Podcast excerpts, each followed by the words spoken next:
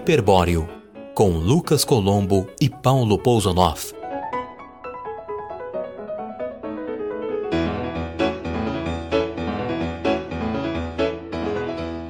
Olá, olá, você que está nos ouvindo, eu sou o Lucas Colombo, do outro lado da linha, ou melhor, da tela do Skype, está Paulo Pousonoff, habitante da República de Curitiba. Diga olá, Paulo. Olá. Você na, República, você na República de Curitiba, eu aqui no estado mais barrista do Brasil, mas disso falaremos mais adiante. Mais bairrista uh, do que Curitiba? Não sei, talvez seja um páreo duro né, entre os dois. Né? O, o, Brasil é um, é um balaio de estados bairristas, né? Não é... Mas enfim, eu quero inicialmente agradecer ao meu amigo Marcelo Bergter, da FM Cultura, aqui de Porto Alegre, que criou a nossa vinheta com essa locução que vocês acabaram de ouvir, né? O Hiperbóreo com Lucas Colombo e Paulo Pousonoff. Então, uh, obrigado Marcelo, um abraço para ti, para você. Para não falar ti, para não, não, usar muito linguajar gaúcho. Uh, a música da vinheta que continua tocando agora ao fundo é a Sonata Burocrática do Eric Satie, uma peça para piano que o Satie compôs há 100 anos, em 1917. Uh, ele compôs para ironizar justamente a música burocrática do tempo dele, né? E a música que você escuta para dormir. Eu? É. Não, não Fala é, muito, é, é, muito, é muito, é um, é um alegro essa música, né? Não é um adágio. Teria que ser uma, se fosse adágio seria uma música mais de mandamento mais triste e tal, né? Aí Mas você não é daqueles que acham que música clássica é qualquer música clássica para dormir? Não, de jeito nenhum. Isso é coisa de gente que não entende música de música clássica. Ah, então. Nós somos da, da, da terra hiperbórea, nós entendemos essas coisas. É verdade. É. Mas enfim, o Sati, só para terminar, desculpe. O Sati uh, quis, o Sati quis satirizar para fazer um jogo de palavras a música convencional daquele tempo, né? Os clichês musicais. Então ele tira um sarro da sonatina, se não me engano é a sonatina Opus 36 do Clemente, que é, que é bem conhecida, né, por quem ouve música de concerto. E o Satie, com aquele humor peculiar dele, introduziu na partitura da música uh, umas frases assim que descrevem né, um burocrata francês. Então ele diz: ah, agora ele está indo trabalhar, muito feliz. Agora ele chega ao escritório, se senta na cadeira, tem uma promoção em vista. E no escritório ouve-se Clemente, então ele, ele, ele nomeia diretamente o, o músico que ele estava tirando um sarro, né? Sensacional. Tem, tem tudo a ver com o nosso podcast, né? Porque nós também não gostamos de modinhas, né? É, nós somos cartorários agora do rádio também. É. e, a, e a, a, trilha foi ideia minha, o nome do podcast foi ideia sua. Né? É, mas, nós, mas nós não vamos explicar, né? Porque para isso existe Google, para isso existe sei lá, Enciclopédia Barça, Almanac Abril, as pessoas não, que estão ouvindo. Eu não vou explicar o, o, significado da palavra, se virem. Mas é, vou explicar por que esse nome. Tá. É, eu tava na faculdade eu tinha um mural com esse nome. Na faculdade. Ah. E aquele mural causou um maior rebuliço, porque um amigo meu escreveu um famoso poema, uma ode à buceta. E isso há 20 anos. Há 20 anos? É, 20 anos. Era bom o poema? Eu não lembro, na verdade. Ah, eu só tá. lembro das meninas, estudantes de comunicação. Na época não existia esse feminismo de hoje nem nada. Sim. Mas elas ficaram extremamente horrorizadas. E o hiperbóreo ganhou certa notoriedade na faculdade. E eu sempre gostei, sempre achei que isso combinava bastante comigo. Eu sou uma hipérbole, hipérbole ambulante. Sim. Não que eu me orgulhe disso, né? É uma merda, mas enfim. Mas então, mas eu achei que você tinha ficado sabendo desse nome por livros de mitologia grega, uma coisa assim. Não, não, tem um bigodudo eu, eu, eu, eu imaginei, usou... eu imaginei uma coisa mais glamorous, assim, mas... Não, tem um bigodudo aí que usou, né? A palavra, é, é, comecinho do livro ele já fala, já usa, mas... Sim. Acho que sim, foi disso senhor, que eu tirei. Senhor Nietzsche. Senhor Nietzsche. É. Naquela época eu era todo intelectualoide, eu só lia essas coisas. Eu era assim um, um Lucas Colombo, mas daí eu melhorei. Sim. Não, mas enfim, a proposta do podcast é discutir, né? Literatura, cinema, questões de cultura, comportamento. Não política falaremos não... de política. Não, é, política não muito, justamente para não atrair os haters da web. Né? Não vamos é. falar da, da lista de Faquin, não vamos falar de Odebrecht, não vamos falar não. de reforma, reforma da Previdência. Mas uma, falando em funcionário público e político, Paulo, uma coisa muito importante para começar é que você como curitibano, nos explique de uma vez por todas de onde vem esse o, o atualmente tão ouvido sotaque paranaense. Por que, que a senadora Glaze fala de, fala o, o meu nome é Glaze? que, que ela fala? E por que, que o, ah. o, o, o Deltan Dallagnol fala que. Porque que, eles o... são ridículos, eles são patéticos, eles são caricaturais, são uns colonos, uns jacus, isso sim. Tá, mas tá, tá, falando sério, tem, tem uma Nem explicação. Nem todo curitibano tem aquele sotaque de retardado dos, dos três, né? Glaze, Requião, Dallagnol. Sim. Você e... é a prova disso, você não fala com sotaque é, não, mas eu, eu, fui cigano, né? Então eu saí daqui e tudo mais. Mas é, eu acho que eu falava bastante. Tá, mas, mas, a explicação sociológica, digamos assim, é porque tem muita imigração alemã, é isso? Eu acho que não, acho que a migração. É, a explicação é. Não tem explicação para isso. Tem explicação? Não, não sei, sei, cara, assim, é uma coisa muito. É, entre os curitibanos mesmo, a gente tira sarro, é muito caricato. Eu é. não conheço ninguém que fale assim. De verdade. De verdade.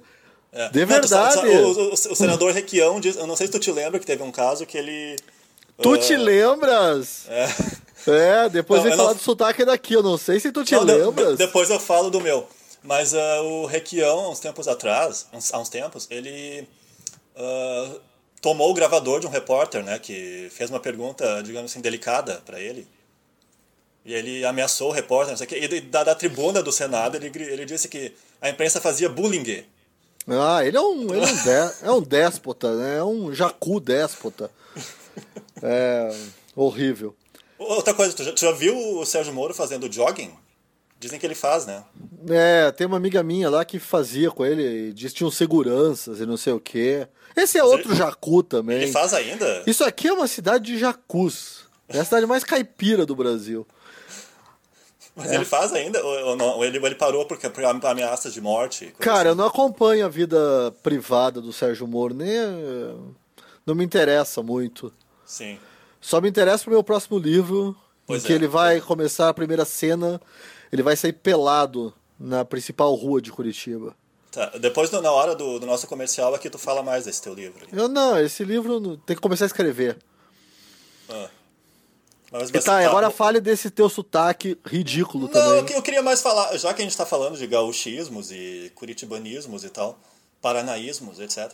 Uh, eu acho engraçado porque o gaúcho, como eu, você me perguntou antes se uh, o, o, Rio Grande do Sul era o estado mais bairrista do Brasil e tal, é um dos, né? Porque eu sei que baiano também é muito bairrista, carioca também é muito orgulhoso dessa Pernambucano. terra. Mas assim, o gaúcho, o problema é que o gaúcho se acha brasileiro por opção, né? por causa da Revolução Farroupilha, ah. século XIX. Então ele acha que ele, ele não gosta de ser brasileiro, né, o gaúcho. Mas quem gosta? Você gosta? Não. Eu também mas, não. Mas, mas eu estou dizendo, mas eu tô dizendo uh, de uma forma geral, assim, né? Que o brasileiro acha que, ah, acha que, é, que, é, que não tem nada a ver com essa, com essa coisa chamada Brasil e tal. Porque tá, nós, mas isso nós, é a única tive... qualidade do gaúcho, então. Pode ser.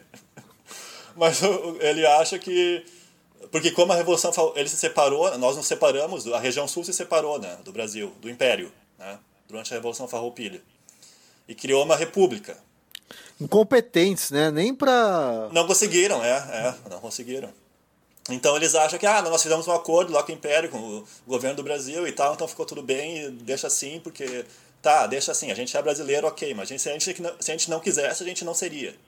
Brasileiro, o gaúcho tem senso comum, né? Então Uh, fica esse bairrismo de achar que aqui nós somos melhores do que o que é uma bobagem né porque o Rio Grande do Sul há anos deixou de ser um estado uh, que foi que era referência houve realmente né, isso é fato houve um tempo até uns 20 anos até a década de 90 mais ou menos que nós realmente tínhamos uma educação boa né e, e algumas empresas que eram que eram muito bem conceituadas a Varig né mas isso acabou né a Varig acabou e fomos, o mundo mudou, o Brasil mudou, as pessoas mudaram, a cultura mudou, os hábitos ah, é. O Aqui, gaúcho fica em estado de negação da realidade, fica em estado freudiano, assim. De... Mas paranaense é igualzinho. Só que paranaense não tem esse contexto histórico bonito que você desenhou. Sim. Paranaense simplesmente se acha europeu ainda. Um bando de jacu, um bando de neto, bisneto de mendigo do, Vê, do Vêneto e uhum. se acham europeus e tudo Mas mais. Dá, dá um exemplo, assim, de alguma coisa engraçada, assim, que tu que tu já presenciou, assim, de, de provincianismo? Nada, assim. cara. Curitibano. É, Paranaense não tem graça nenhuma. A maior graça do Curitibano é esse, do, do Paranaense. Aliás, assim, tem uma distinção muito clara entre o Paranaense e o Curitibano. Eles não se misturam, não sei se você sabe. Não, Curit... não, conta, conta isso. Curitibano não se considera paranaense, é uma outra coisa, assim. Existe lá ah, o... vive num o... mundo, numa cidade à parte, assim. De... É, tipo um tá. enclave, entendeu? A gente é Sim. tipo Luxemburgo, uma coisa assim.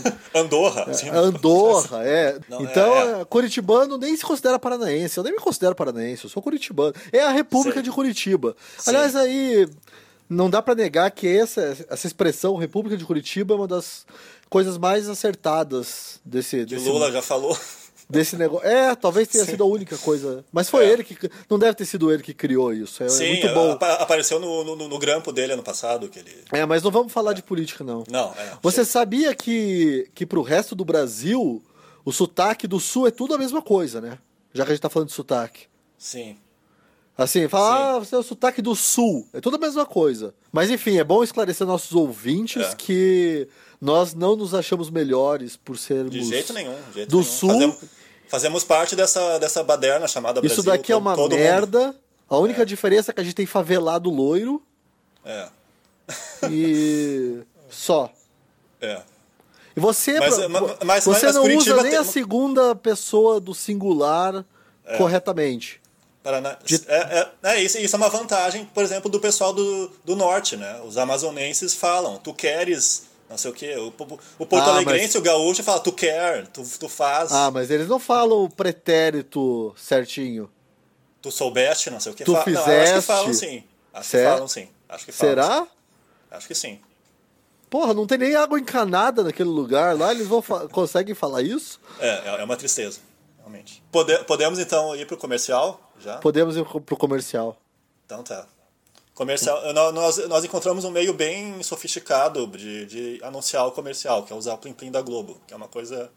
Uma ideia super criativa que nós tivemos, que eu tive, aliás. Desculpa. Desculpem, é... ouvintes.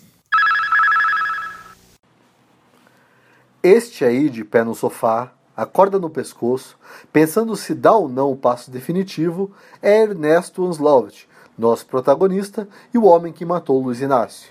Sim, ele mesmo aquele que você tantas vezes pensou que merecia um tiro na testa. Ficou curioso?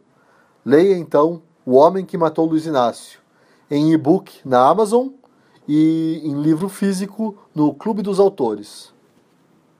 Ok, agora é minha vez. Os melhores textos do Mínimo Múltiplo, um livro que eu organizei com, obviamente, os melhores textos do site que eu fundei e edito, minimomúltiplo.com publicados entre 2008, ano de lançamento do site, e 2014, ano de lançamento do livro. Se você estiver nos ouvindo pelo mínimo múltiplo, clique no bannerzinho acima do menu à direita para comprar na Cultura ou na Saraiva. O Correio do Povo, a revista Continente e o Manhattan Connection recomendaram o livro, então acho que vale a pena.